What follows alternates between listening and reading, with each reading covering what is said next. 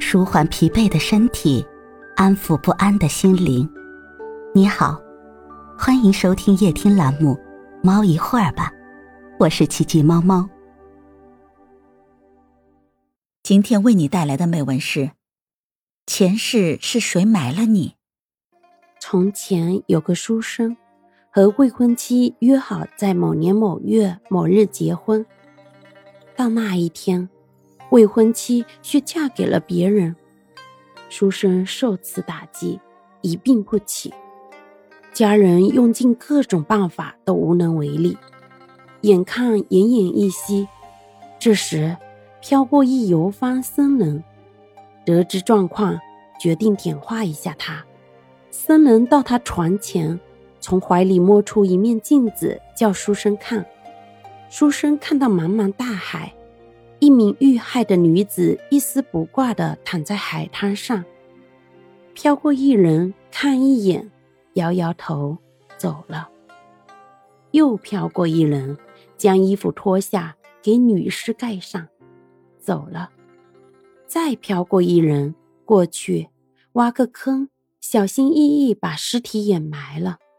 疑惑间，画面切换，书生看到自我的未婚妻。洞房花烛，被她丈夫牵起盖头的瞬间，书生不明因此。僧人解释道：“看到那具海滩上的女尸吗？就是你未婚妻的前世。你是第二个飘过的人，曾给过她一件衣服。她今生和你相恋，只为还你一个情。”但是他最终要报答生命一世的人，是最后那个把他掩埋的人，那人就是他此刻的丈夫。书生大悟，唰的从床上坐起，病愈从佛经里感悟感情。佛教劝人学习放下妄缘，不要执着感情，却不是要人无情，因为人本来就是有情众生。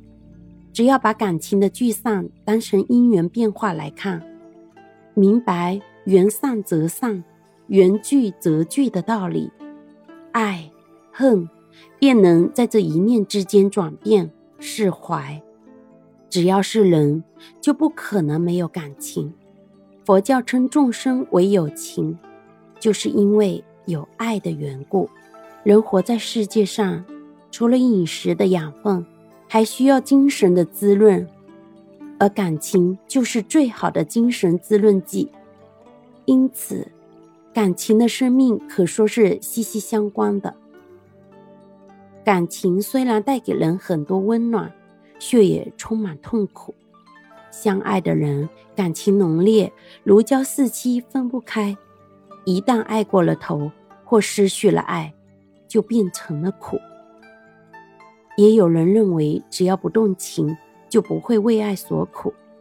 这恐怕是一厢情愿的想法。既然情爱和生命息息相关，无论是否定它，或硬生生的把它切断，既不合乎佛法的因果，也不合乎人情的道理。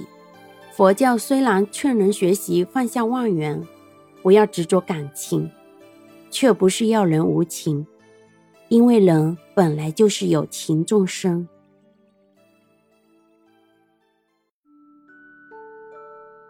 今天的分享就到这里了，欢迎关注、订阅、分享、点赞，一键四连，也欢迎评论区交流互动哦。祝您晚安，我们明天再会。